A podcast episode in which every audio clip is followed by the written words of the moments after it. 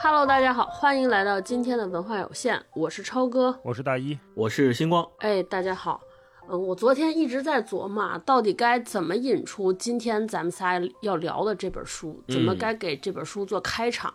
我后来翻到一句话，我觉得特别合适。这句话说说在今天啊。人与人之间的关系，在观点的差异面前，似乎脆弱的不堪一击。说起观点的差异，我相信咱们今天聊的这本书啊，它这个书里边谈论的话题，就是一个非常典型的一个例证。就往近看啊，往小了说，可能过去这三五个月里边。在各类的社交媒体上，在世界范围的社交媒体上，然后甚至在我们身边啊，很多朋友又因为对这个问题的截然不同的这个立场的分歧啊，这个关系又紧张了啊，有的可能甚至破裂了，割席了。对，因为对于这个观点背后的这个立场差异，可能很多人被解读了很多的含义，因此这个关系就紧张了。然后往远看，往大里头说啊。这过去近百年，咱们全人类因为对于这个问题的观点和立场的不同呢，爆发了无数的冲突争端，甚至是残暴血腥的杀戮。那么，面对这些似乎永远无法达成共识的议题呢，就我们除了避而不谈，或者说选边站队之外，还有没有别的谈论或者看待它的方式？然后，面对那些咱们普通人鞭长莫及、爱莫能助的所谓这个叫远方的哭声吧。咱们除了同情、慨叹，或者呢把它作为给自己贴上某种标签的谈资以外，我们还能如何面对它？我觉得可能就是这本书啊，能就上面的这些问题，我们读完它可能会得到我们一些思考和启发。对，那这本书就是周轶君老师的《中东死生门》。那么我们就快速进入这本书啊，先让大老师给大家介绍介绍这个《中东死生门》讲了点啥，以及他的创作背景，对吧？超哥说这个问题，我也是这几年感触颇深。嗯，以往啊，我们跟朋友见面聊天啊什么的，一般聊聊娱乐八卦，聊聊世界局势，是吧？聊聊个人近况，基本就这三类嘛，对吧？那现在发现这个 个人近况呢，有一个问题，就是我们离彼此的生活越来越远。即便是我跟星光是发小，我跟超哥是好朋友，但是。也许你们彼就我们之间彼此的困境，并不能真正的感同身受，嗯，好像只能听着，尽量的去问一问。可是，好像你说想要真正的去理解彼此这件事情变得有点困难。没错，这可能是我的问题，我也不知道是不是普遍的现象哈。然后另外呢，你说聊世界局势这个问题就更大了，对吧？世界局势往往代表着 你是一个怎样的意识形态的人，对，是还是看环球时报，你是哪一派，对吧？即便是我也会产生这样的好奇。就昨天我刚坐飞机从外地回北京，我就发现咱们那个廊桥不是经常会放报纸吗？常常往往就会有《环球时报》啊什么参考消息这样的。是是。昨天，呃，有一个女生登机，她就已经走进去那个机舱了，她又出来拿了一份《环球时报》，然后又进去。然后她是一个大概是年轻人，可能跟咱们岁数差不多，或者比咱们更年轻一点，看着应该也是一个工作的白领啊什么的。然后我就突然问霹雳，我说。环球时报吸引力这么大吗？就 值得？就因为大家那个进机舱还是挺挤的嘛，那段时间大家都拎着箱子这那那那的，我就甚至会对看这个某一份媒体的人产生了一些刻板印象。原来你是这样的人啊！就是我只能凭他这一个动作就去判断说，哦，你大概你大概是这样的人，或者说，比如我们看谁在朋友圈分享了一个胡老师的观点是吧？或者是分享了一个环球时报的社论，我们一下就会知道，哦，你是这样的人。但是。我的这种判断逻辑其实是非常的苍白和嗯。不理性、不客观的，可是它又是我们所有人在面对当前这个世界没有办法的一种状态。都是这么判断的，对，即便是我们都承认世界的复杂性，但好像也无无从谈起，无从沟通起，然后。最后就剩下娱乐八卦了，对吧？那剩下娱乐八卦之后，发现这事儿还是有的吵。原来我们在饭桌上分享点八卦，比如超哥今儿听了一个什么事儿，哎，给我们讲讲，我们乐呵乐呵就完了，说点那个小话是吧？自己就乐呵乐呵过去了。可是就上个月，全球娱乐圈最大的八卦就是 Lisa 的事情嘛，吵得不可开交啊。就到底是这个疯马秀跟法国传统文化有什么关系，是吧？一个一个艺人他的身体的自主性在哪里？甚至到性别的议题，还有就是我们。中国大陆的这些艺人能不能去看这个表演，也变成了一个你可能会被封杀的一个 事情。是，对。所以，我现在变得跟朋友聚会聊天特别的小心翼翼。呃，很多话题我很好奇对方的想法，可是我不敢发起这个讨论。这就是刚才超哥说的那个问题，就所有的话题好像都变成了一个你是谁，你选边站，而且我们大概率会通过你对某一个话题的立场判断你就是怎样的人。在这个逻辑下面，我们就会变得很谨慎啊。对，是不太敢轻易的发表这个，我甚至要去猜测，哎，星光可能对这件事情的观点是这样的，那我就倾向着他的说吧，毕竟我是一个讨好型人格，对吧？那超哥可能是对这个艺人他有这样的喜欢或者不喜欢，那我就顺着他说，我可能会变成这样的状态，那这样的状态又让我产生了一个身份焦虑，这可能是我们下一本书聊的，对吧？地下室手记会聊的身份焦虑的问题，我到底是谁？我的身份认同到底在哪里？大家可以听我们下一期哈，我们就那说回这本书，就是《中东死生门》这本书，我觉得它是一本二十年前的书，二零零五年出版的第一版。它这个里面写的内容，就是零二到零四年的时候，周轶君老师他作为新华社的记者，被驻派到巴以地区，作为常驻加沙的国际记者写下来的一些记者手记，或者说当时他的见闻和感受。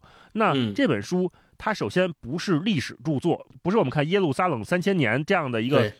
鸿篇巨制，其次它也不是教科书，它里面也没有太多所谓的立场和站队。如果非要说这本书选边站站在哪一边，我相信它是站在人性这一边的。嗯，对。以前看这种题材，我是非常抗拒的，因为我怕我看不懂，因为它太复杂了。你说巴以冲突，光我们从小到大好像一直在新闻里面在看，它不是这几年才有的事儿，它甚至不是有我们之后我们这个时代才有的事儿，它。嗯，它蔓延的时间太长了。没错没错。小时候我记得看那个新闻联播，老能看到什么阿拉法特、什么内塔尼亚胡。那那时候其实都不知道哪儿是哪儿，也没去过，也不可能去，只是在国际新闻那部分看到。但隐约感觉好像美国是支持以色列的啊，以色列是武器是美国给的。那我们作为社会主义阵营，我们作为东方阵营，似乎就应该同情和支持巴勒斯坦。但至于真的是这样吗？为什么会这样？我是完全搞不清楚，而且再往前倒，我们可能就看到了二战对犹太人的迫害，对吧？然后这又涉及到了犹太人在全世界的处境的问题，然后再往前倒是犹太人和纳粹德国的问题，然后又涉及到了以色列建国合法性的问题。就是如果说这个地方三千年前是你的，可是现在在这里面已经住了太多几个世纪的其他民族和其他信仰文化的人了，那么你有多大的权利？说打引号的，我们说在这个文明的。全球化进程里面夺回这片土地，在这上面宣称建国呢，对吧？你这个建国的合法性到底基于什么？基于哪个公约嘛？基于哪个条例嘛？那等等等等这些问题太多了，这也是我们无法在一次简单的，比如说跟朋友的对话里面明确的条分缕析的说出来。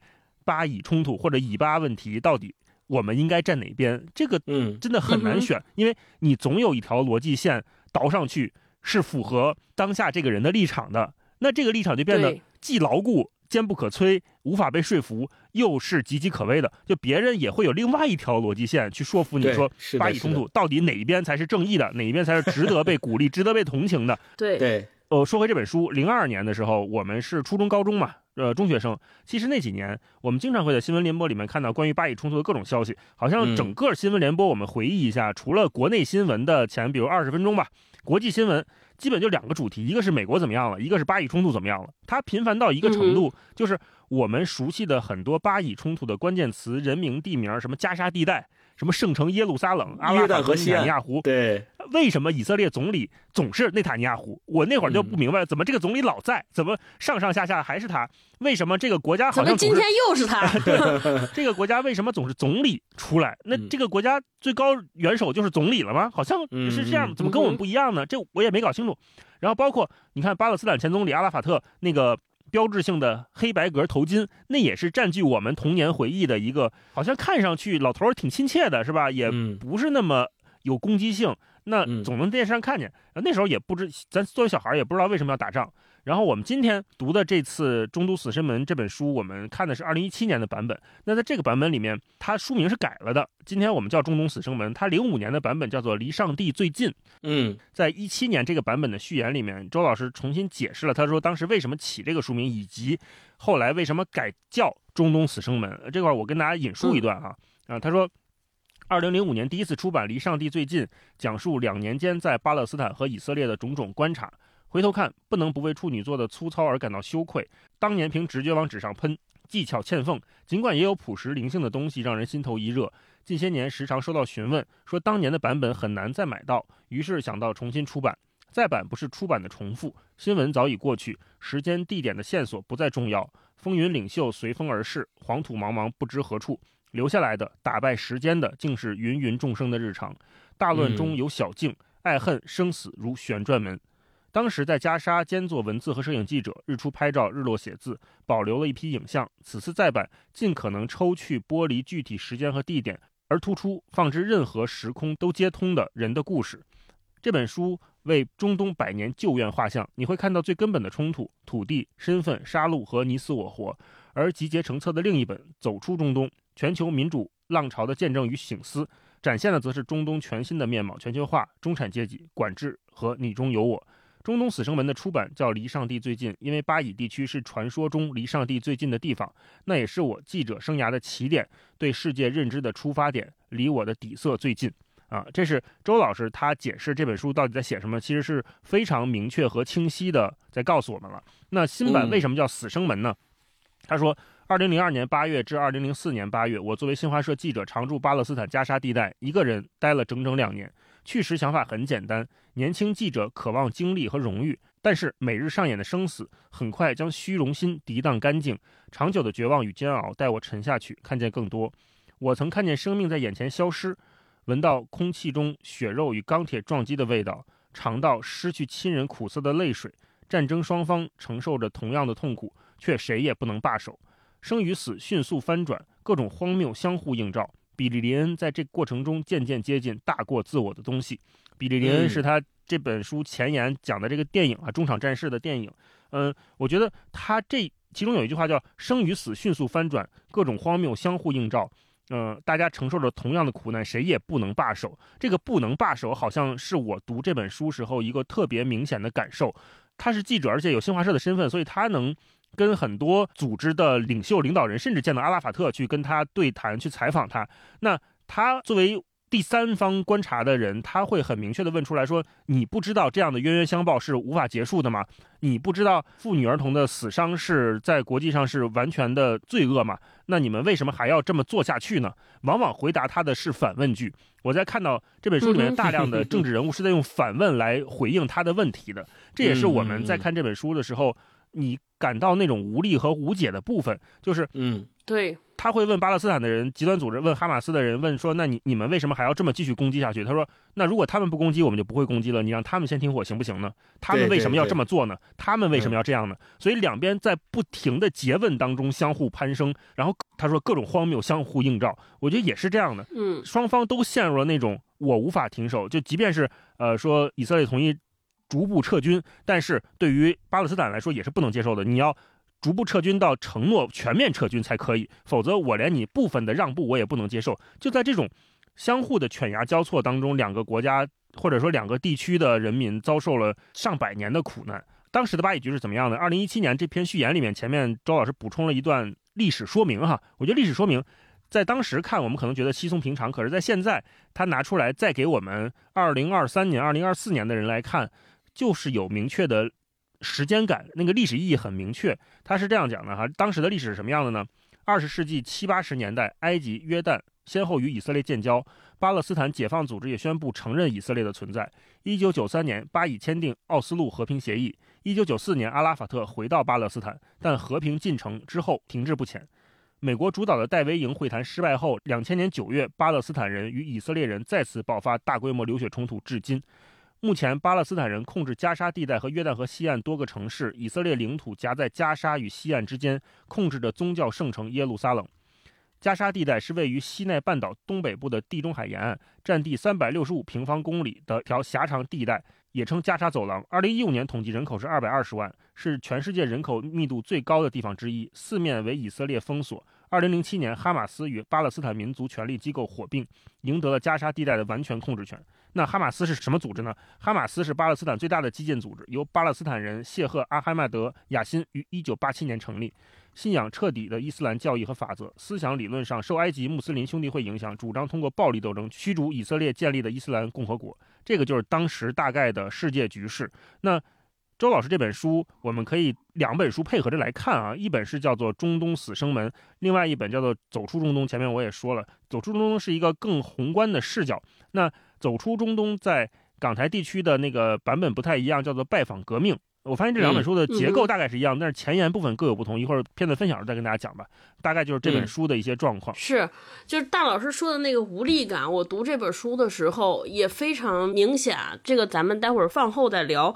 刚才大老师提的说，嗯，这本书描述的状况多复杂呢？因为周轶君派驻的地点在加沙，我那天还做了一下功课。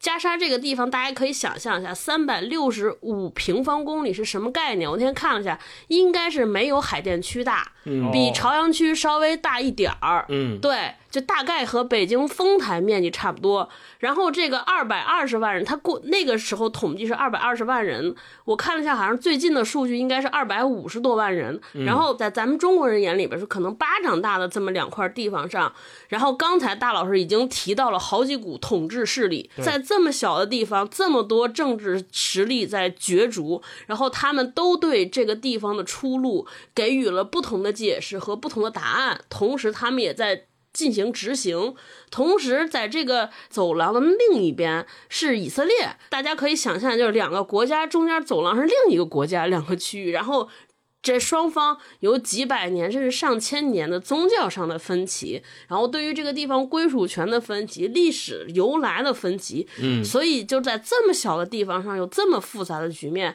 真的是我觉得在这本书里边。看的时候就是五味杂陈，嗯，我们三个里边，就我和大老师完全就属于这个怎么说，就理论派看这本书。然后星光是唯一去过以色列的人，也去过巴勒斯坦那个周边。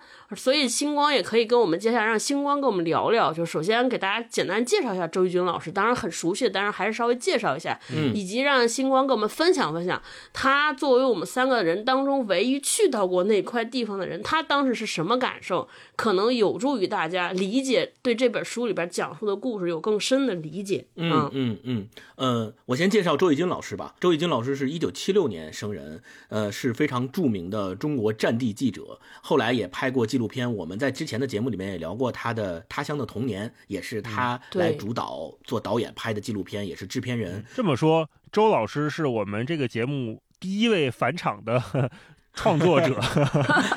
我们 很多朋友经常说这本书，我们聊一下那那个作者，我们讲一下。我们说，哎呀，这个作者的作品我们之前聊过了，短期内就不重复了。但是周老师这个他的这本书，我们。发现好像在这个时候聊特别合适，尽管我们之前聊过他作为导演拍的关于教育的童年，是，对对。所以可见人还得身份跨界的重要性。对，呃，周老师是剑桥大学的国际关系硕士，他的本科是北京第二外国语学院学阿拉伯语的文学学士。哦，就是因为他学阿拉伯语的，所以后来他成为媒体人以后就被派驻到了这个。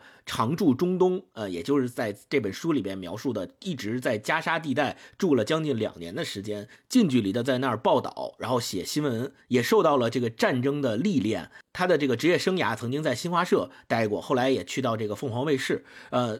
在这本书里面，前面大老师讲到了，是二零零二年到二零零四年这两年，他是被新华社派到这个巴以地区，作为常驻加沙的国际记者写下的这样一本书。他在这个过程当中，曾经采访过当时巴勒斯坦领导人阿拉法特、阿巴斯，还有哈马斯的创始人亚辛，以及他在这本书里面呈现的不仅仅是他的文字，它里面还有很多他自己亲自拍摄的照片。这些文字和摄影作品都曾经获得过国际国内的很多奖项。他自己也曾经被评为叫中国记者风云人物。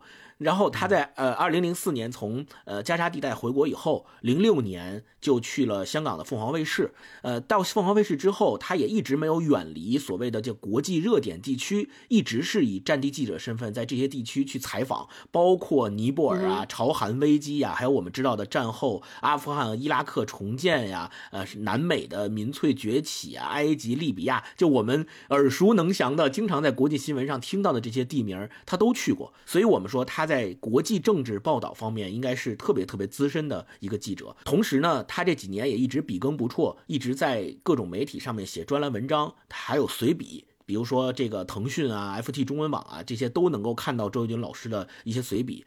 呃，他有一篇文章叫《在埃及数骆驼》，是被收入了上海市的中学语文课本的。哦，后来他在凤凰卫视也曾经参与过我们特别熟知的很多档电视节目的录制，包括这个《锵锵三人行》，大家都非常喜欢，是。还有呃道长的《开卷八分钟》、圆桌派。后来的《锵锵行天下》也都多次以嘉宾的身份上节目，就像刚才前面超哥说的，我是在二零一八年的十月份的时候去到以色列，呃，我当时是呃两个国家呃连着走的，先是以以色列，后来是从以色列耶路撒冷出境到的这个约旦，呃，相当于我是先在以色列境内转了一圈，从特拉维夫一直一路。走到耶路撒冷，然后从耶路撒冷出境的。那我在这个过程当中，我就会发现，呃，我印象非常深刻的有一个点儿，就是我们特意去了当时的巴以隔离墙。呃，巴以隔离墙大家知道，就是由那个特别巨大的水泥的石板一块一块的由以色列人修建的。那它的目的其实就是为了阻挡呃巴勒斯坦地区那边的很多对针对以色列的这种恐怖袭击啊，呃，包括一些呃，比如说人体炸弹之类的，他们就。相当于建了一堵墙，把两边的人隔离开来，以减少这个以色列这方的损失。那我去到这个隔离墙的时候，就会发现那个墙上面有很多涂鸦。这个涂鸦大家也知道，就是国际上特别有一个特别有名的艺术家叫班克斯，班克斯他就经常在这个巴以隔离墙上面去画这个画。那他的很多特别有名的画，就是最开始画在隔离墙上，后来被人家拿下来，然后变成这个艺术作品拍卖的。大家如果有印象的话，就知道之前有一次拍。卖的时候，他还做了一个小装置，就是那个特别贵的那个画拍卖完了，然后就把那个画给碎掉了，还作为一个行为艺术被大家讨论了很长时间。那个艺术家就是班克斯，他在巴以隔离墙上画了很多这样的这个反映这种呃，包括他的政治理念的一些画，比如说呃坦克呀，还有这个捧鲜花的小女孩，还有枪口上带着花的这种呃很有艺术表现力的这种呃画。那我在去巴以隔离墙看的时候，我是从以色列那一边呃。通过巴以隔离墙到了。所谓的巴勒斯坦地区那一边的，那我们进到巴勒斯坦地区之后，就会发现隔离墙两边是截然不同的两个世界。首先，在巴勒斯坦那边，我们会发现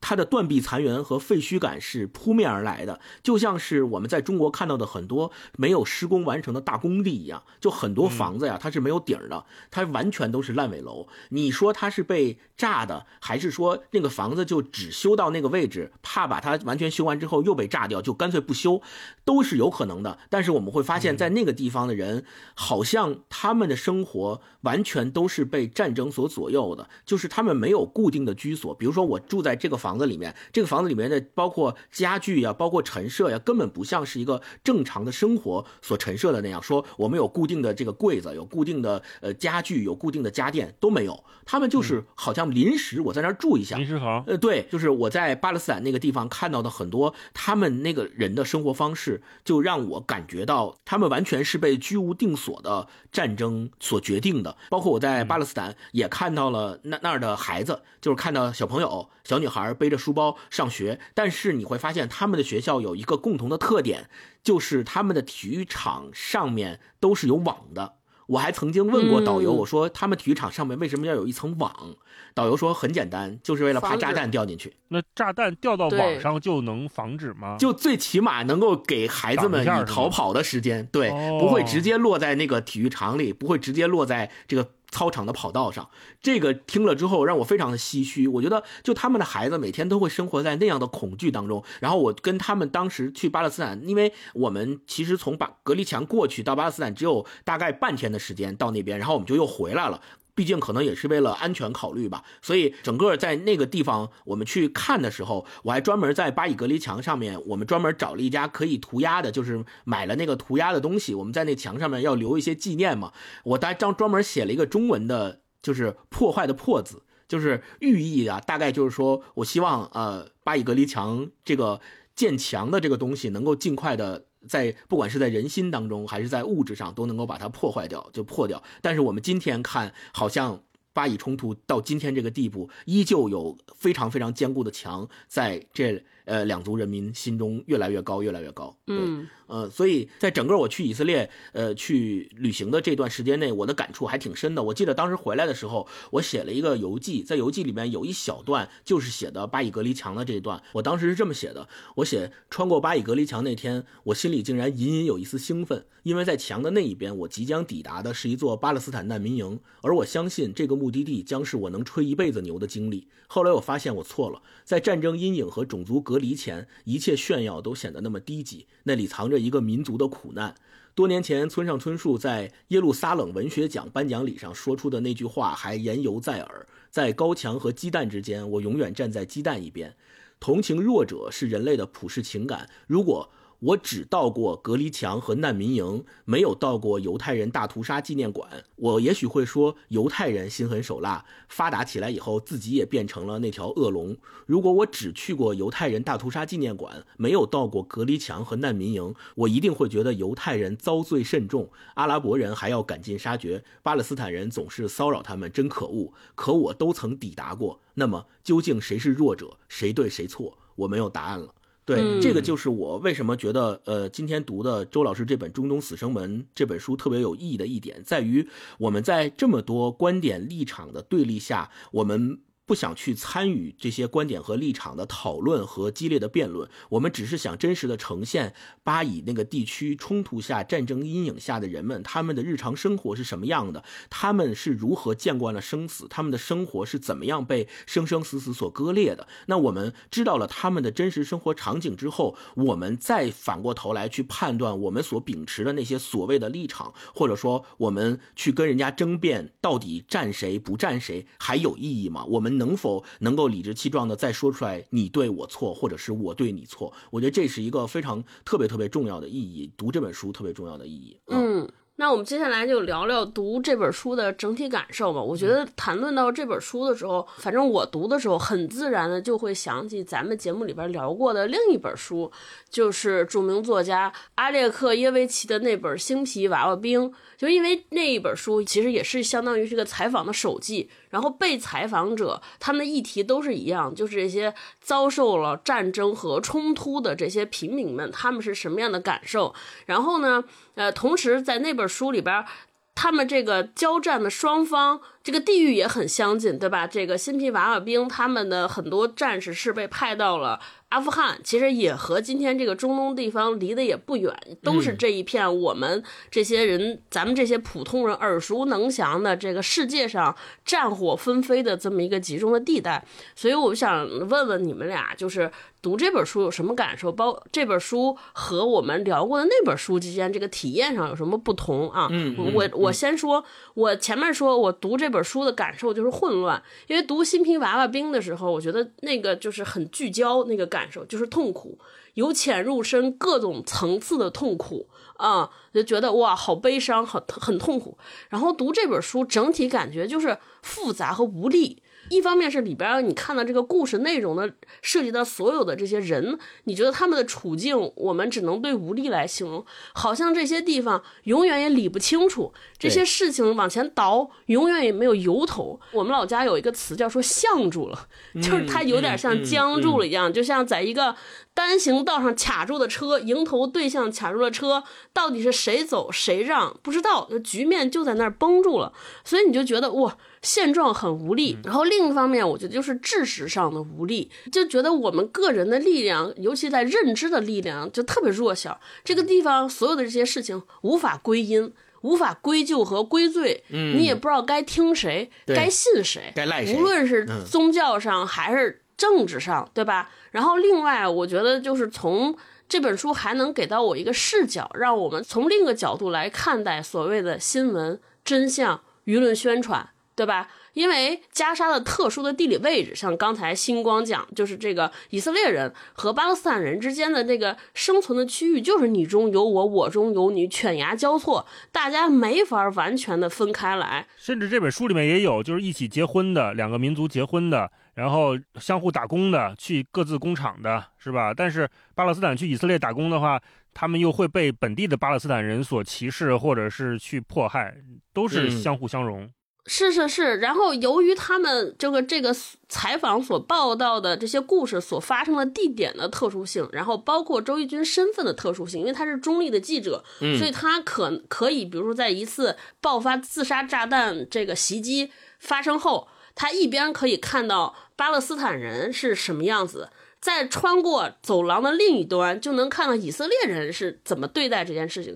就是大家完全可以在这本书里边看到双方立场不同人对于同一个事件。其实我们这些局外人看的时候就觉得这个事件性质很简单，但是由于双方的立场不同，他们是不同的持方，在辩论中不同的持方，所以对同一件事情又有不同的理解、不同的解读，因此。又对这件事情的后果产生了不同、截然不同的决策，所以我觉得，就我看完这本书之后，感受就是，可能我自己本身会对一切的新闻宣传，还有我们在媒体中报道的这些东西，开始要持警醒。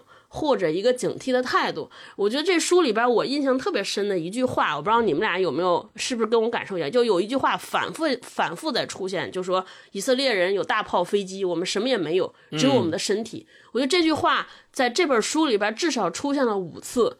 然后我们从前面读，你就会发现说这句话到底的源头在哪儿？为什么大家这句话成了印刻在人们脑海中的？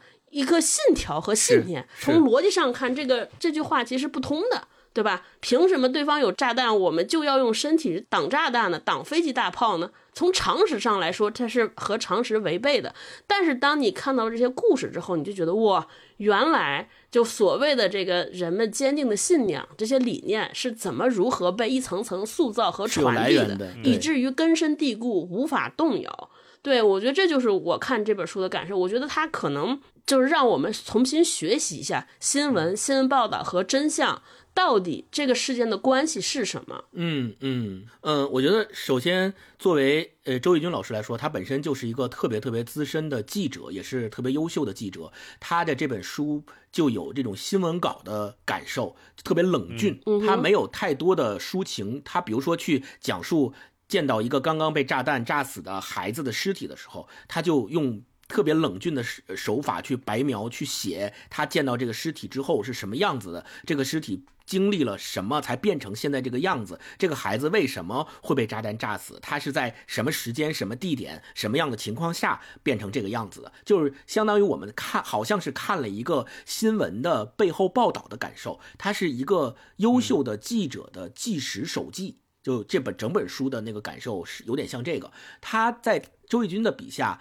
我们看到的是那些呃生活在那个地方的平民老百姓，他们因为战争和战火失去的那些正常的生活和生命，它不是我们。呃，惯常已经习惯的那种新闻里面一条一条的简短快讯，比如说今天早上我还在听那个新闻，国际新闻里面写的那个快讯，说以色列今晨在加沙地带怎么怎么怎么样，然后死了多少多少人就过去了。它不是像这样的快讯，而是一个个活生生的人在周轶君老师笔下重新被还原出来。我们通过照片，通过他的文字看到了那些人，看到了做。人体炸弹，然后死掉的小女孩，以及那小女孩的家人们，他们是怎么样讲述这个小女孩看待这件事情？对她生前的故事的。然后他还去采访了小女孩的妹妹，小女孩妹妹一边哭着，一边说她很为她的姐姐骄傲，她长大以后也想像她的姐姐一样。当我们看到这些活生生的、鲜活的这些文字和照片呈现在我们面前的时候，我们就知道他们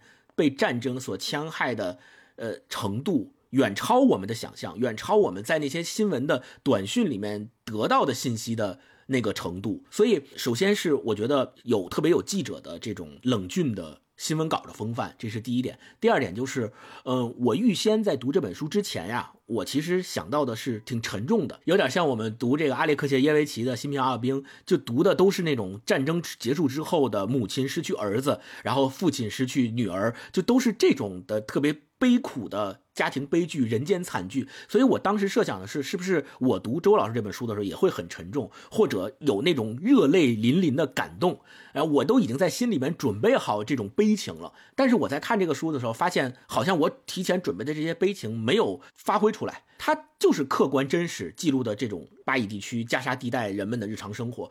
我们会发现那句话说的特别对，就是战争就是他们的生活，死亡就是他们的日常。我们不需要再过多的准备，我们这些远方的人的悲情再去自我感动，或者是再去被他们感动，因为在他们身边充斥的就是我们所没有办法理解的。我们穷尽我们的想象，我们和平年代生活了这么长时间，我们都没有办法理解的，随时随地炸弹就要掉在他们的体育场，不得不在体育场上面拦一层网拦住他的这种心情是什么样子的？对，有一种特别难能可贵的质朴。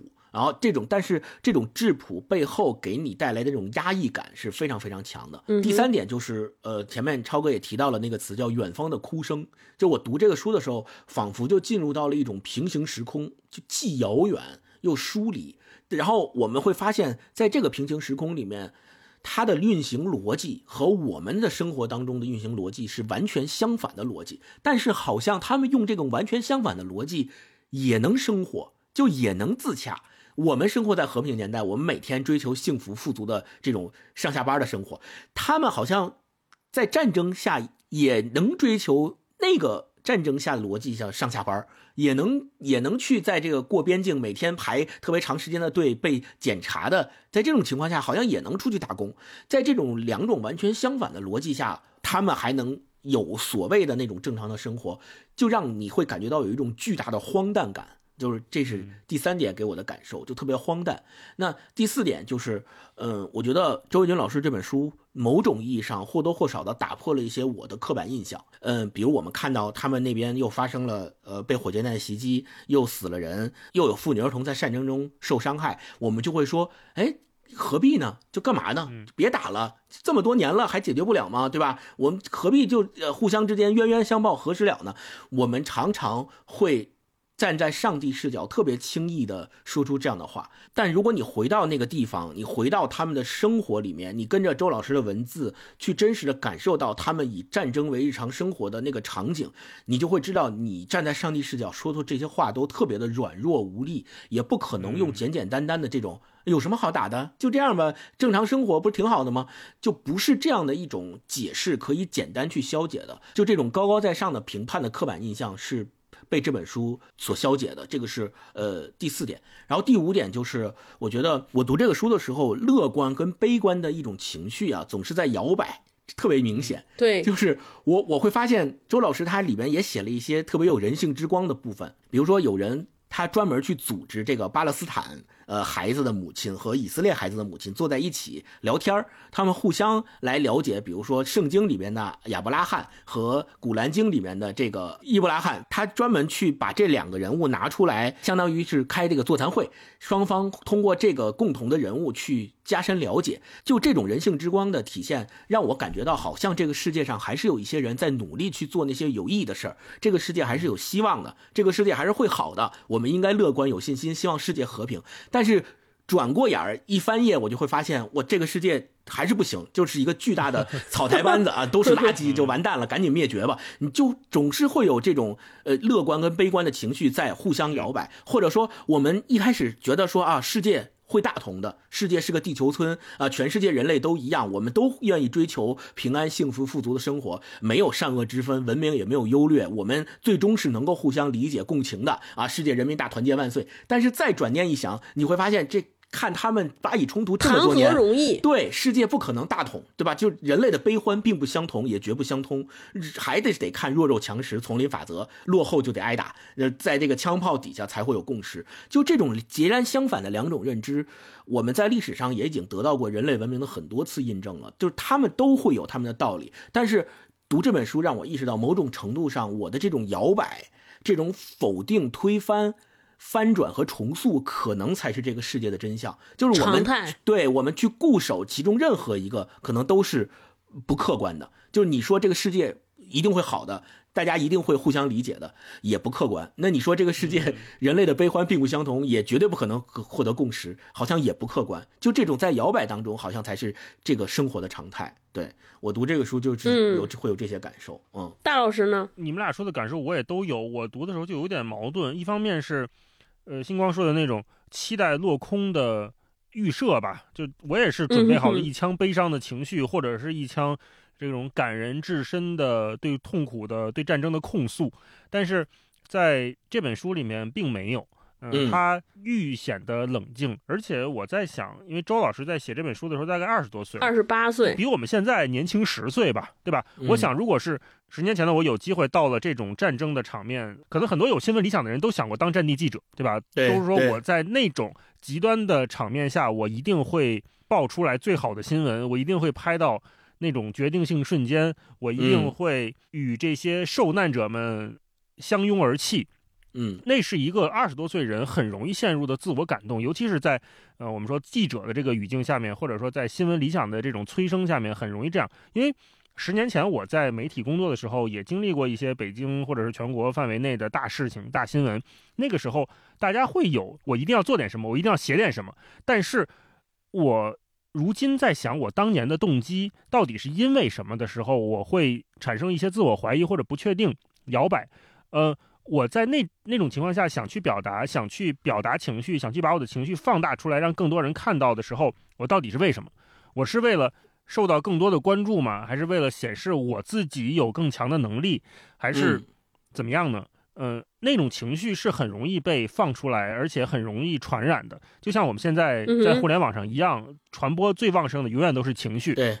在十年前那个媒介没有那么发达的时候，传播情绪是少数人的特权，就是少数有有渠道的、有媒介资源的人的特权，他们可以去传播情绪。那现在我们知道情绪泛滥之后的效果是什么样的？就是当今这个世界越来越撕裂，很多人都在用情绪去讨论问题的时候，我们知道情绪非常的值得我们。再次去看待它。那十年前二十多岁的时候，周轶君老师在去写这些东西的时候，我相信他是有意的避开了那些情绪给他带来巨大的冲击。这本书里面没有那么多让我看起来非常想哭的部分，而更多的是对一些我也很好奇的问题的探讨。嗯，这些问题不属于科研工作者，不属于那些做学术研究的历史学家。嗯，我也很难说跟上一个。希伯来文的教授去讨论他们三千年前的犹太人的文明到底是怎么样的这件事情，对我来说难度太大了。那对于我来说，最适口就最合适的方式，也许就是跟着周轶军老师这样的记者，带着大众的视角去跟这些人平等的交流。那这本书呈现出来大概就是这样，而且也是希望和失望之间来回摇摆，有失望的部分居多，有希望的部分，比如说金光说的那部分，还有和平绿洲，对吧？巴勒斯坦和以色列的孩子们在一起上学，他们会成为彼此的朋友。但是你刚刚看到这块的时候，你觉得，哎呀，还有还是有希望的。我们就从下一代抓起嘛，我们这一代人不行了的话，下一代有没有希望？可是你再往后多问他们一步，你就会发现 世界并没有想象的那么简单的说。这一代是好朋友了，他们长大之后就能怎样怎样？呃，他们的割裂产生的非常的明确，就是这些人，这些生活在战争地带和文明冲突下面的人，他们，我感觉是有一种自我保护在，就是我既要保持我当下的身份认同，当下的身份认同来自于这个班级里面，我要融入这个班级，我和班上面的朋小朋友们、老师成为能一起玩耍、一起交流的关系，这是当下的身份认同。那同时，我又有一个自我家庭的。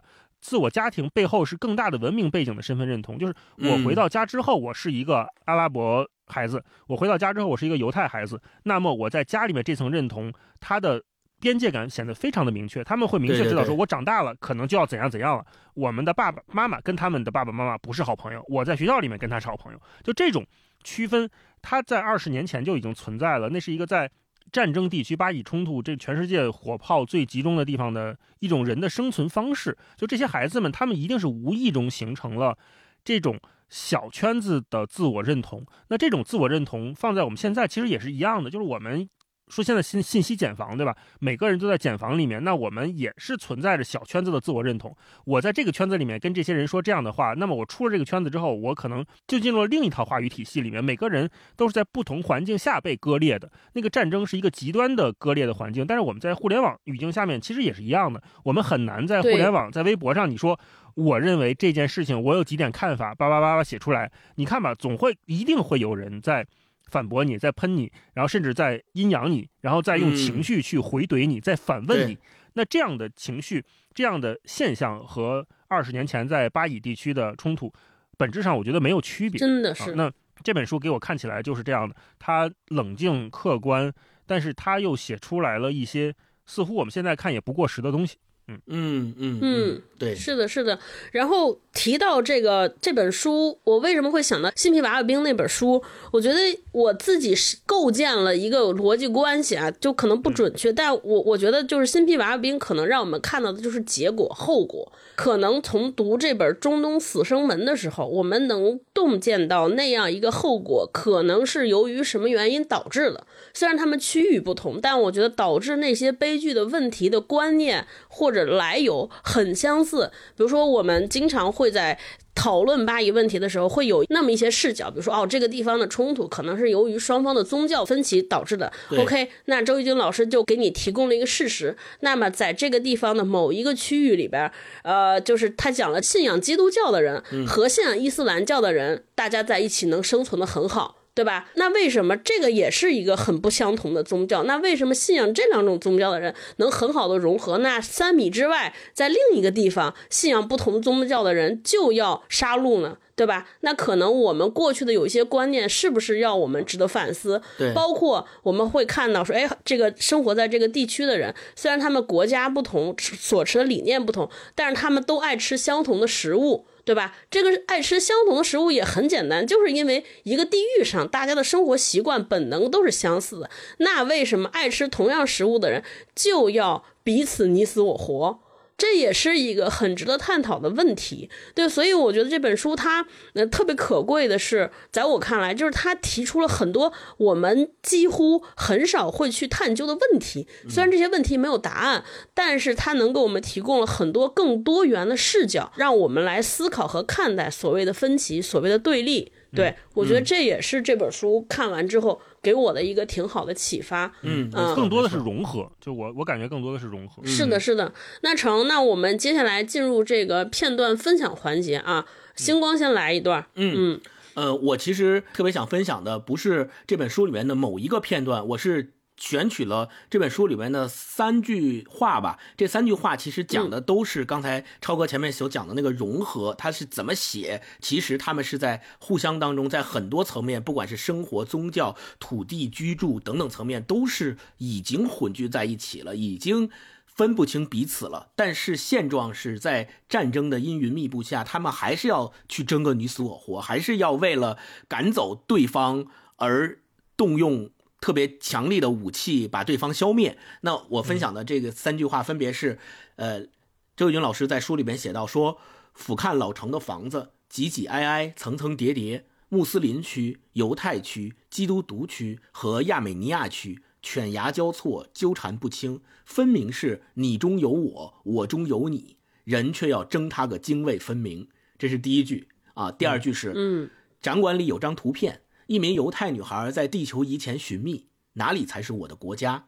竟然同我在加沙看到的巴勒斯坦电信局广告如出一辙。一名巴勒斯坦女孩在地球仪前自问，哪里才是我的国家？这是第二句，第三句是根据圣经旧约和古兰经记载，亚伯拉罕是犹太人和阿拉伯人共同的祖先。犹太人是小儿子，亚伯拉罕同发妻生的；阿拉伯人是长子，亚伯拉罕跟婢女生的。对，就我就分享这三句，就是我们可以看到周轶君他写出了在老城的房子，大家是住在一起，你中有我，我中有你的。第二句是一个对比非常鲜明的两幅画面。这第一幅画面是犹太女孩在问哪里才是我的国家，巴勒斯坦女孩也在问哪里才是我的国家，就可见这两个民族在历史上的那个几千年的纷争造成的后果，就是现在就让这些孩子们没有任何的归属感，他们不知道他们在这个地球上面的家在哪儿，他们不知道哪里才属于他的国家。是以色列是我的国家吗？那在巴勒斯坦地区还有那么多的以色列人定居点，那巴勒斯坦。小女孩也会问哪里才是我的国家？巴勒斯坦现在建国了吗？它跟以色列之间的关系到底是什么？为什么两边之间还要总是要互相打，并且我们还被别人隔离在隔离墙之外？所以在双方其实都有一套不同的叙事，但是这两套不同的叙事造成的共同结果，都是给他们的下一代、下一代，甚至于在我们肉眼可见的很多代的孩子。留下的共同的那个问题就是哪里才是我的国家？那第三句话写的就是我们往上追溯，在两个宗教被奉为经典的宗教典籍里，一个圣经，一个古兰经里面都共同记载，其实他们是有共同的祖先的，就是亚伯拉罕。亚伯拉罕是他们两个宗派、两个民族、两个宗教共同的先祖。那为什么到今天这两个宗教会为了土地、会为了信仰、会为了这些世俗的东西打得不可开交，打得以你死我活，看不到任何可以解决这个问题的办法和前景？每当看到这儿的时候，我都会感觉到特别的唏嘘，就觉得。为什么会走到今天这个地步？明明他们在宗教上、在土地上、在生活上，甚至于在习惯上，可能都是非常相近的两方人，但是却打成这个样子。对我先补充一个信息，就是关于星光讲的这个亚伯拉罕这些知识，包括这个地区复杂的知识，就我我给大家推荐有一个 UP 主叫青蛙刀圣。一九九三，他特别逗，他是个影视区 UP 主，他是给大家讲电影的，但是因为他讲的很多电影，比如说这个《达芬奇密码》，他可能涉及到很多繁杂的宗教知识，所以他有很多期视频会给大家讲说，哎，这犹太教、基督教、伊斯兰教到底是怎么回事，怎么来的，它的历史，包括这个巴以地区这个纷繁的复杂的历史。过去是发生了什么？为什么会有现在这样？我觉得大家如果对这个背景知识感兴趣的，可以去看一下那个视频，非常长，可能每一期都得有一个半小时吧。但是我觉得，就看完这个之后，大家可能就对这本书大老师开篇提的说，你觉得很多问题很荒谬，就是真的会有感同身受，你就觉得哇，太荒谬了。呵呵呵，对，为什么人类会这样啊？真的，我觉得那个荒谬感和荒诞感真的是非常非常的强烈啊。大老师来一段，我来一段，呃，是我刚才前面提到的和平绿洲的这一段，呃，是两个民族的孩子们在一起上课啊，他是这么说的：男生们趴在教室外的地上拍纸牌，一群女孩子在另一个教室里叽叽喳喳。这些阿拉伯女孩不像加沙或者西岸巴勒斯坦城市的女生，长裤外面罩着宽大的裙子，丝巾包头。和平绿洲的绝大部分女生穿窄窄小小的 T 恤、牛仔，还有些烫了头发。女孩们利用课间休息吃起便当，课桌上有个红色笔袋，上面竟用黑笔画了三颗大卫星，这是什么意思？心里一惊，我用英语问笔袋的主人，他着急的不知用什么语言跟我说，突然做了个大拇指冲下的手势。啊？为什么？我立即换上阿拉伯语，我恨犹太人。他如释重负的用阿拉伯语回答：“你们都恨犹太人吗？”一个女孩拨开其他人过来，笑嘻嘻说：“我妈是犹太人，我爸爸是阿拉伯人。”我不恨犹太人，他们恨。我突然不知说什么好。教育的力量似乎瞬间可以被推翻。这个班里有犹太人吗？有。笔袋的主人麦纳尔把我拉到门口，指着玩纸牌的男生们说：“这个、这个还有那个，都是犹太人。”根据他的指点，我发现基本上是犹太学生跟犹太学生扎堆儿。你恨他们吗？不，他们是我的朋友。但除他们以外的犹太人，我都恨。他响亮地说。这就是和平绿洲最后的结尾这一部分，因为前面他是在讲他们去参观这个学校嘛，他们学校里面有一个校长，还是愿意去尝试着融合这两个民族的孩子的。前面是这样讲的哈，说终于来到久闻其名的和平绿洲，读过报道的都说，这个坐落在以色列一号公路旁，只有几十户人家的村庄，是阿拉伯人与犹太人和平共处的典范。事先没有同村里的公共关系处打招呼，不能享受导游陪同待遇，却也多了随意观赏的自由。和平绿洲的居民见过太多记者，不设防，爱之光照耀每个找到这个地方的人。小学入口有一块这样的圆形石碑，前面是一道彩虹桥。门卫说，里面大约有二百名学生，阿拉伯人和犹太人各一半。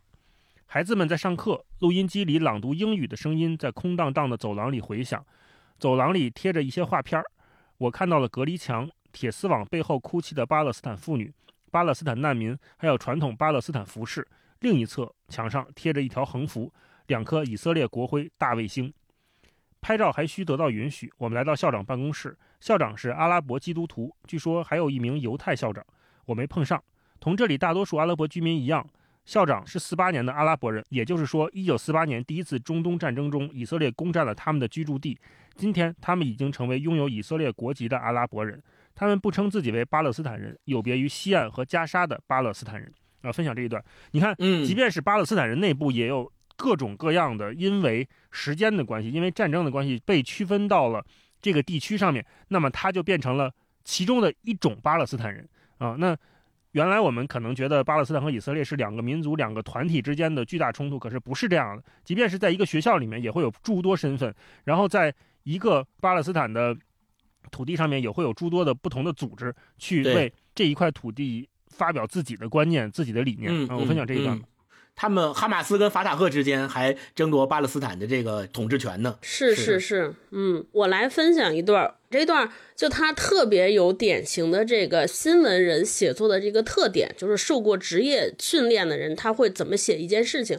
我觉得就是我给大家分享，就是周轶君在写阿拉法特，他是这么写的，他说近距离看阿拉法特。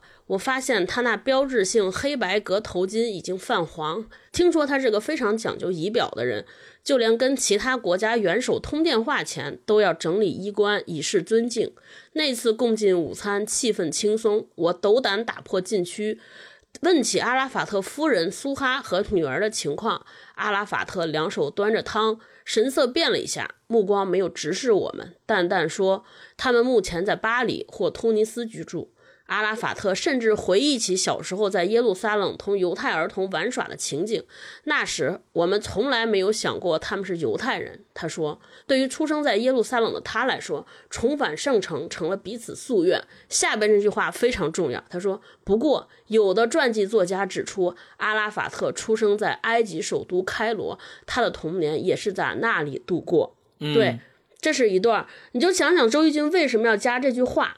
大家可以想象一下，然后我们我再给大家念一下，后边也有一个写阿拉法特，他在讲当时的背景，就是阿拉法特被以色列遭到了以色列的驱逐，对和囚禁，然后在那个各种狙击手的枪就在他的这个官邸外边架着，他随时又处处于危险，但同时他的官邸外边就有了很多自愿自发的保卫阿拉法特的学生和普通大众，在外边愿意给。阿拉法特当这个人墙人盾，然后在这个时候，阿拉法特要走上去和这些人欢呼，或者和这些人见面啊。然后他是这么写的：他说，从大楼第三层望下去，一方黑白格相间的头巾出现在被沙包、汽车轮胎堵得严严实实的官邸门口，一个 V 字胜利手势举过头巾，阿拉法特出现了。离得太远，我没有听清他讲了些什么，只看到随着他的手势，人群沸腾起来，红、白、绿、黑四色组成的巴勒斯坦国旗上下翻飞。很快，阿拉法特朝我站立的地方走来，步入会议大厅。途中，他两次停下脚步，探出窗口，向广场上的人们挥手。广场上立刻以惊天动地的喊声呼应。奇怪的是，阿拉法特身边的警卫并没有异常警觉。并非外界传闻那般，即使我突然把相机举到阿拉法特头顶拍摄他挥手照片，也没有遭到阻拦。离开窗口，阿拉法特渐渐收起面对窗外的笑容，一个转身准备往会场里走。他的背微微有些驼，大概这几天遭到围困的缘故，眼神也不是特别清澈。转身，一瞬间，阿拉法特似乎忘记了会场在哪里。他的目光游移了一下，身边卫兵也跟着他的眼神转动，胳膊都伸着，随时准备搀扶他到要去的地方。其实只是一秒钟的迟疑，阿拉法特马上反应过来，在卫兵的簇拥下走向会场。那时候，我被身穿绿装的胳膊们架开了。一进门，阿拉法特脸上立即露出笑容，热情地把手伸向每一位来宾。大概因为我是来宾中为数不多的女宾之一，到我面前时，他笑得更加灿烂。阿拉法特绕椭圆形桌子一圈，向每一个人握手，端正稳健的步伐中隐约可见戎马生涯养成的习惯。发表讲话时，阿拉法特思路清晰，反应敏捷。巴勒斯坦外交部长沙阿斯在阿拉法特身边充当翻译，坐在阿拉法特右边的谈判事务部长阿布几次试图提醒阿拉法特，都被他打断。我还没说到那儿呢，别着急。阿拉法特说道。阿拉法特讲话的时候，紧邻官邸一栋高层建筑内，以色列狙击手正注视着这里的一切行动。我觉得就是这一段白描，它特别有具有这本书的代表性，也能看出这本书的特点。就是我们经常在电视上看到的领袖也好，这种伟大人物也好，我们经常看到的就是他的宣讲。尤其在那个年代，阿拉法特出现，他就是一个标识、标志。我们在他身上叠加了各种既有的印象，但是通过这些细节的描写，他面对人群怎么样，他为什么卡住了？对吧？他为什么会游移？然后进来之后，他的表情的动作，他表情动作那些细微的变化，我觉得可能比我们看到的电视镜头看见的能给我们呈现出更多的信息。包括我前面讲的说，哎，他在讲说他从小在犹太人身边长大，跟大家怎么玩。然后这个时候提及了一句，也有人觉得他生长在。这个埃及，那为什么要强调这句话？那就是说他的故事，他给人们讲的这些故事，到底是真实发生的吗？还是他为了呈现某种观念而这么设计的，对吧？这个我们都没有答案。塑造的，对对对对。所以我觉得，就是这些细微的描写，能让我们慢慢的知道，让我们对我们经常老认为自己掌握的真相，自己掌握的那些事实凭据，我觉得产生一种。警惕、怀疑，对我们有更多的视角来看待我们所看到的，到底是我们真的看到，还是有人有意让我们看到的？嗯，我觉得这是这本书给我很大的提示。嗯，行，那我们再来一轮吧。最后，好，我来一轮，就是写到，因为。周老师他这两年的时间一直是在加沙地带嘛，然后他也通过加沙地带跟以色列之间的那个入出入口去到过以色列，也就是说他在这本书里面专门写到一章叫朝圣嘛，他去相当于去以色列耶路撒冷去圣城去看的时候，就特别的勾起了我当年去以色列去耶路撒冷时候的那个回忆。他这一段是这么写的，他说西墙上有缝隙和小洞，塞满了写着心愿的纸条，前面出现一道小拱门，五六名犹太妇女在里面。祷告，烛火摇曳，拱门上方写着：“此地正对圣殿基石，是神圣中的神圣，这就是离上帝最近的地方。”导游说，参观结束后，我们从基督教区苦路离开。西墙隧道之所以每次只允许大约三十人进入，因为刚开放时发生过挤死人的事情。从苦路，我们要穿过阿拉伯区，会有两名保镖跟着我们。大家不要理会叫卖的阿拉伯人，不要走到领头的保镖前面，也不要落在压阵保镖后面。回到地面，手指抠在扳机上，肩头安着对讲机的保镖迎上来。团队里一名妇女指着保镖的枪叫孩子看。五六个阿拉伯青年懒洋洋地坐在路边的台阶上看着我们。一个阿拉伯人拖着纸盒过来，相机、电池、胶卷。出发。保镖一路警惕地张望两边。阿拉伯孩子在路边嬉闹。队伍里一个金头发的美国女孩停下来看，被妈妈拽回去。我曾经多次一个人在阿拉伯区游逛，从来没想到过危险，所以大胆跑到阿拉伯孩子跟前照相，然后赶紧跑回队伍里。为了表示尊重，我对压阵的保镖说：“对不起，让你担心了。”他说：“如果你不想跟我们走，我才不管你呢。”回到哭墙祈祷区入口，保镖完成任务离开。一个阿拉伯孩子冲我做鬼脸，要求照相。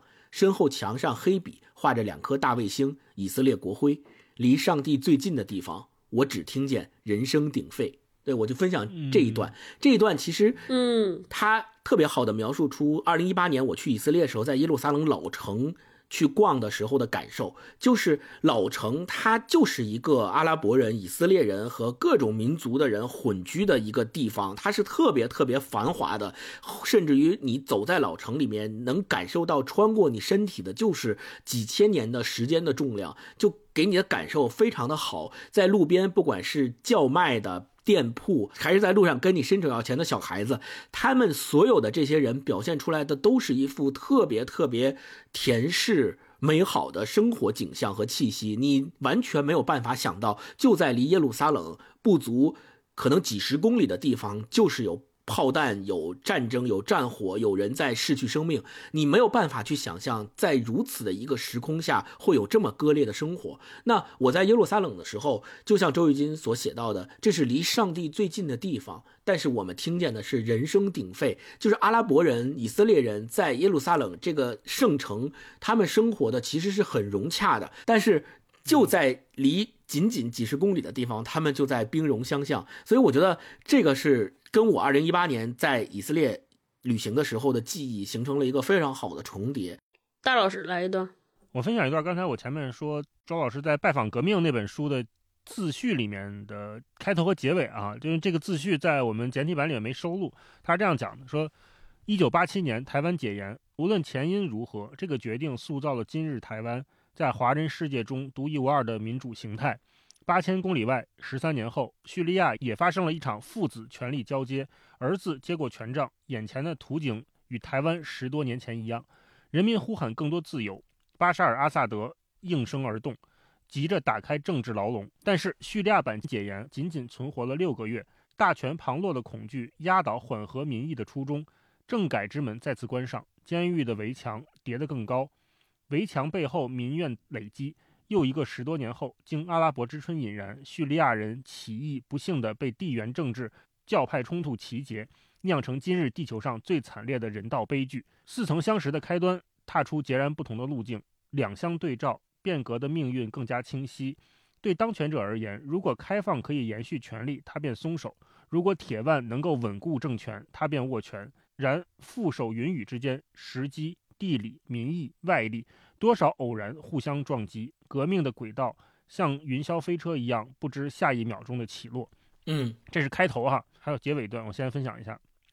过去十年，我走过激昂或壮烈、或寂静或诡异的现场，现实中搜集在这本书里的，他们有一个共同的名字，叫革命。我见证了它排山倒海而来，意兴阑珊而去，高岛纯洁的开始，却停在血泊里贪婪的吮吸。我看见它蠢蠢欲动，几经反复，在被遗忘、被忽视中开出灿烂的花。我听见它经历过数百年沧桑，发出又酸又痛的笑声。我感到它循着网际网络的经脉，在世界各地飞速穿行。在这些大大小小的革命故事里，你将遇见变迁中的人和他们的笑声泪影。或许你可以告诉我，讲述这些故事有什么意义？我总是在别人的街头联想自己的庙堂。千万里找寻大千世界的心里，其实都装着同一个故园，啊！我分享这一段，嗯。呃，其实这一段和我们前面整本书就中东死生门形成了一个很强烈的对比，而且也是看到这段话的时候，我会想起刘瑜老师那本比较政治学有可能性的艺术，对，是，呃，一方面我们能看到周轶君他在中东死生门里面以个体的视角去看巴以冲突给这一片土地上的不论大人小孩儿还是。不同职业的人、不同身份的人带来了怎么样的改变？那如果是他把视角后退一步，到更宏观的写作里面，他同样可以驾驭去把一个地区的冲突、一个地区的政治变迁去写清楚。我觉得这也是记者非常了不起的地方，他能够向普通人说明白这里到底怎么了。我最后分享一段简短的吧，这个小文章叫《以和平的名义》，他是这么写的：以色列外交部长沙洛姆今天在联合国大会上发言，说以色列是爱好和平的民族。他举例说，以色列人见面说沙洛姆（括弧你好），沙洛姆这个单词的含义是和平。以色列人再见也说沙洛姆，而他自己的姓就是沙洛姆。坐在台下的巴勒斯坦解放组织驻联合国代表应该在笑吧？因为“你好”“再见”在阿拉伯语中也是和平的意思，连发音都同以色列人讲的希伯来语差不多。犹太教经典中讲以眼还眼，以牙还牙，古兰经中也可以找到。这句话用希伯来语或阿拉伯语念出来也是一个声音。想起在耶路撒冷看过的一部短片，由无数本不相干的片段剪辑而成，其中有这么一组镜头：以色列前总理梅厄夫人发表讲话。沙洛姆是你好，也是再见，而它更确切的含义是和平。接下来的镜头，到处有人说沙洛姆。以色列军官往士兵手里塞枪的时候说沙洛姆。以色列士兵在检查站拦住巴勒斯坦人的汽车说沙洛姆。这部由以色列人制作的短片充满了对本民族的嘲讽，大概强势方才有力气自嘲。对我就来分享这一段，我觉得这是短短这一段文字，大概就把。为什么我们走到了今天？就他虽然不能回答，但是我觉得我们也能从当中管窥到一些信息，对吧？为什么大家都每个人都追求和平，每个人都在用同一套叙事讲着证明我们多么爱好和平，但是这个地方就永远没有和平？对我觉得这段话非常非常有信息量。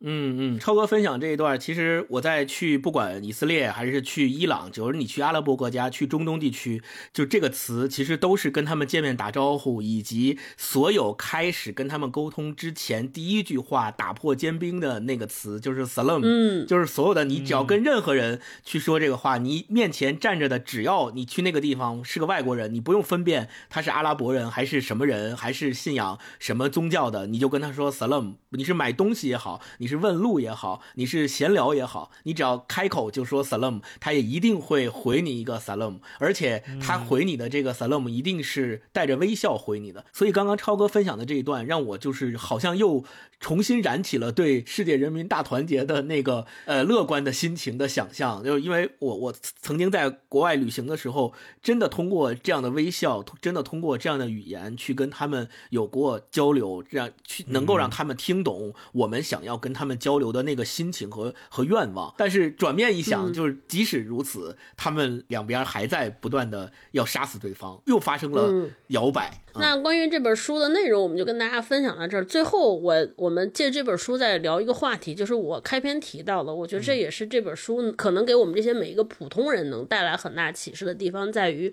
说我们今天在各种公众平台上。都会免不得的要进入探讨一些立场非常鲜明的、分歧非常大的话题当中。无论是我们看到别人探讨也好，还是我们自己也要加入探讨也好，我想跟你们俩聊聊，就是今天当我们谈论这些类似于巴以冲突这种，好像对我们每个人现实生活影响不大。但是又在公共讨论空间里边随处可见，且立场鲜明、双方非常对立的这种议题的时候，我们应该保持一个什么样的态度？我们应该如何对待它？我们应该怀有什么样的视角？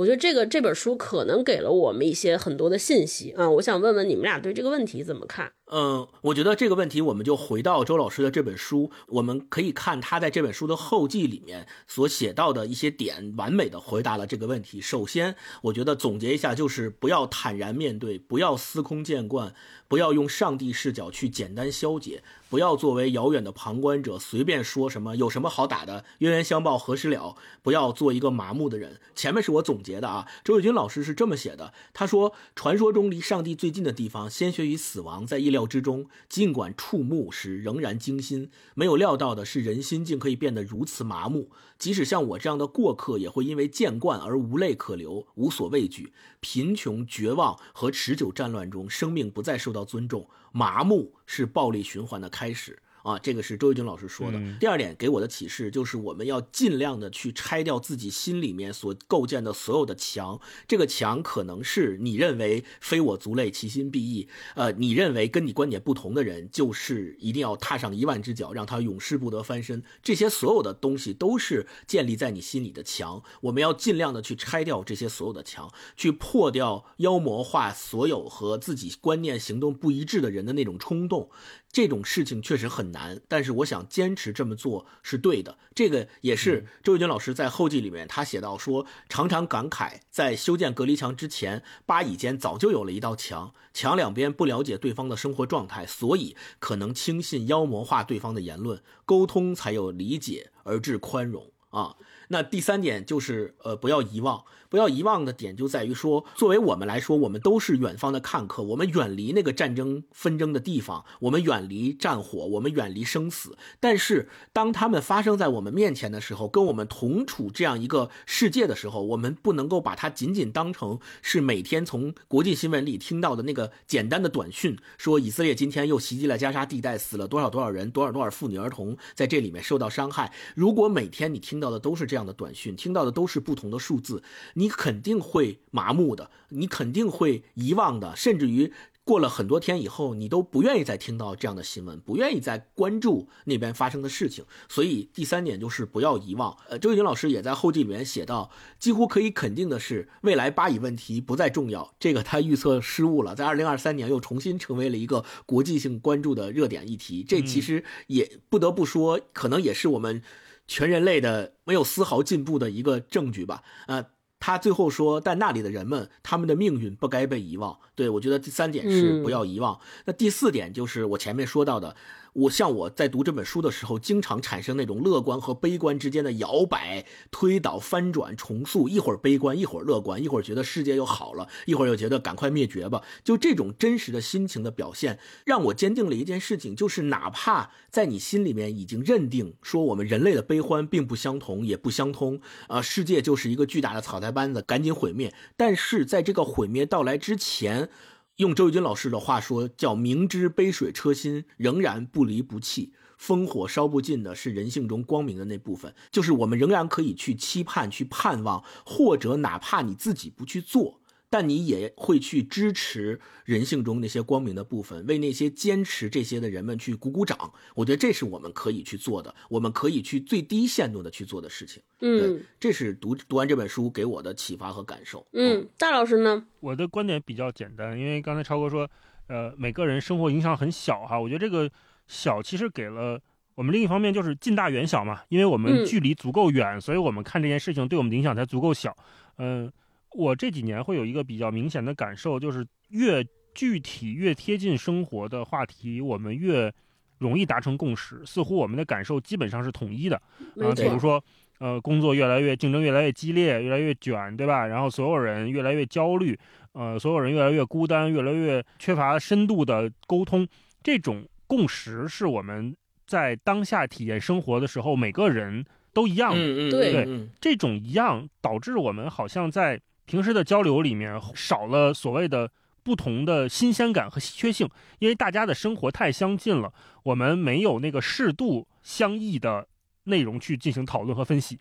对，嗯，比如说我们去讨论一部电影，即便是咱们三个，大概率都是因为咱们三个很喜欢这一部电影才去讨论它。对，呃，但是。如果我们拿着一部电影去跟另外一个，就比如说我很喜欢《过往人生》，但是星光不喜欢，那我们俩去讨论的时候，现在往往的做法就变成了：那好，那我们就不聊这个了，以免伤感情。对，是是。我们在不管是技术在催生猜你喜欢，或者是给我推送大数据越来越让我看着顺眼，还是我们在身边人与肉体之间的交流，人与人之间真实的交流的时候，我们好像都会刻意的回避那个有点难度的沟通的环节。那个难度就是去理解、去好奇、去交流，而不是去说服、去赢对方。这是我们这几年我觉得都是一个大的趋势。这可能真的是我们这一代人所面临的最大的挑战和困境。因为上一代人他们没有这么近的技术，能让互联网上面的人所有的人迅速的平等交流。没有，你要想交流，你就写信吧，两个人，或者说你要想。去跟别人论战，你就上报纸嘛，你就去一一周写一篇文章去论战吧。但是现在我们这一代人所所有人面临的困境就是，所有人被推到了所有人面前。那在这种情况下，我们试图自我保护的那个最经济实用的办法就是封闭我自己。对，这是当下的生活。那远方的生活更是这样的，就我们通过表达一个立场，是来证明我是谁。就像我前面说的，在二十多岁的时候，如果我还在做新闻那会儿，我可能是需要通过表达一个立场、表达一种情绪来表示我是谁。我是一个关心社会的人，我是一个呃有所谓新闻理想的人，我是一个为远方的哭声会落泪的文艺青年。这是我通过表达对远方的哭声的态度来塑造自自我的形象。那种自我感动是我确立自我的一种方式。没错。那现在也许我们每个人都。不需要或者无暇去做这种事情的时候，那种远方的哭声对我们来说，它只是一个信号，它只是一个就放在那儿就好了。我我我我看一下，我去讨论，讨论不清楚，我就不讨论了，我就站队，我就划清界限，我就不跟你聊了，我就拉黑你。那这样未来这么走下去的话，我觉得对每个人，我觉得事实上是在退一步的。没错。我也相信，就是听我们这期节目的朋友也不会期待我们三个说到底是站哪一方，对吧？大家也不会说听到这儿了还还会再想说，那我是支持哪一方或者不支持哪一方，一定要在这里面变个输赢。其实不是的。对，我觉得你说出任何一方的道理，我们都愿意去交流，愿意去好奇，但是不代表我们一定要被谁说服，或者我一定要说服谁。没错，嗯，我对这个问题我是有有两点想说的。第一个是就关于本身巴以，呃，巴以这件事情，我是前两天刷视频的时候看到一段采访。是一家媒体在采访这个《人类简史》的作者赫拉利。对，赫拉利本身是犹太人，他同时又是一个历史学家。然后这个记者就问他说：“哎，那我想问您一下，你作为一个历史学家，对吧？这场冲突持续了七十多年，而且每隔几年就会重复发生一次。每当回顾这一切的时候，很多人都在试图解释，说是谁让这个事情演变至此的。”到底问题出在哪儿了？我觉得尤赫拉利的这个回答非常具有启示性。他说：“我们总觉得历史是一连串的事件，一个事情之所以发生，是由于它之前的很多事情导致的，对吧？但是其实历史它不是一个线条，不是一个链条，不是一个 chain，就是它那个英文词叫 chain，说它是一个特别庞杂的根系统。它历史上每一个事件的发生，通常都会产生非常复杂的影响。他举个例子，比如说人们谈论起巴以的时候，经常会回溯说，哦，那是一九四八年的那场对第一场中东战争，对吧？第一场战争呃导致巴勒斯坦人失去了家乡，但是同时它也引发了很多犹太人对因为。阿拉伯国家对于这个犹太人的报复，很多犹太人也失去了家乡，也失去了家园。所以他说，我们不应该用历史的伤痛来证明另一些伤痛是合理的。因为太复杂了，说，所以我们不要试图回到过去去改正它，我们应该着眼于未来。过去的伤应该就被治愈了，我们就应该搁置了，而不是把它用作造成很多伤害的借口。然后他说了一个很经典的金句，他说：“如果必须在正义和和平中做出选择，那一定要选择和平。”我觉得对这件事情，其实也会给了我们很多关于谈论很多立场鲜明事情的一个视角。就是我们很多人像大老师前面说的，可能我为了获得某某场就是论战的胜利，或者为了证明自己对。我们经常会试图，我们在驳倒对方的时候，都会会用这个特别简单的一个因果逻辑。你看，因为你这样这样，所以我才这样这样，对吧？嗯，因为你这样这样，所以你那些事情站不住脚，它就个很单很多因果的联系。但其实很多事情就是不要推到过去去倒那个原因。我觉得，如果我们执着于原因的话，很多事情就是说不清楚。我们就是应该试图往未来的方向走，试图往共识的方向去，或者哪怕我们就是为了了解对方为什么会这样想，为了基于让我们明白一个问题的所以然来讨论，是不是他的我们的分歧，或者说我们会能靠彼此就会靠得更近一些，而不是通过各种的证据、历史知识来让自己停留在原地。这是我第一个特别想说的。然后第二件事儿，我也是特别想借此机会给大家推荐一下周一军老师现在正在主持的一档谈话节目，叫《第一人称复述》。就我们聊这期节目的时候，这第一季的第一人称复述呢，它正在优酷播，这一共是十期嘛，每周三晚上六点更新一期。我们录节目的时候，它已经更新到第七期了。就这档节目的策划是张悦老师，张悦老师是以前这个半边天的主持，这半边天就是可能是中国历史。上第一档女性谈话类节目，然后这个第一人称复数，它虽然定位为说女性谈话节目，但是我特别喜欢几位老师自己对于这个节目的定位。他说，我们不会在节目里边会谈论女性关心的话题，我们希望能够通过节目来展现女性话题。我们这个节目选题的标准就是说，哎，我不理解，但我想知道所以然。我觉得这也是给我们提供了一个很好的探讨问题的范本。我们对很多问题就是不知道。我们之所以会有谈话，之所以大家围坐在一起会谈起巴以冲突，对吧？会谈起很多有纷争的事情。我觉得肯定底层我们就是每个人对这个事情都希望、渴望得到答案。但是我们也不知道对不对，可是我们希望借由某一次谈话、某一次聊天，能让我们彼此的认知更清楚一些，能让我们对这个事情能看到各种的不同的面相、不同的视角。对，所以我觉得整个回扣到这个节目，它这个谈话的性质，我觉得也可以映射到咱们当下。当谈论这个问题的时候，我们能用什么样的态度对面对？他就这个节目里边也讲说，我们对于很多没有标准答案的问题，我们是希望通过交流与对话，企图获得理解与启发，以及与世界重新连接的力量。对，所以，我我觉得这其实是我们今天我特别希望我们做的。就其实每一次这些事件的产生，我们不应该把它变成一个分你我、分自己标签的这么一个机会，而是每一次我们希望借由对于这些事情的讨论，来重新获得和世界连接的力量。应该通过讨论让大家走得更近，而不是。每个人在自己的圈地里边竖起那个高墙，越来越高，越来越厚。这就是我想说的，也给大家隆重推荐这档节目，非常好玩，也非常有启发，大家可以去优酷看啊。行，那关于今天这个话题，我们就跟大家聊到这儿。希望大家跟我们说说你听完这期节目的感受，也希望大家也跟我们聊聊你对我们最后一个话题有什么想说的。当我们在今天在这个社交平台上遇到这种非常激烈的需要讨论的这种议题的时候，我们应该怎么做？你们会怎么做啊？欢迎大家留言。好，那我们下周见。拜拜拜拜拜。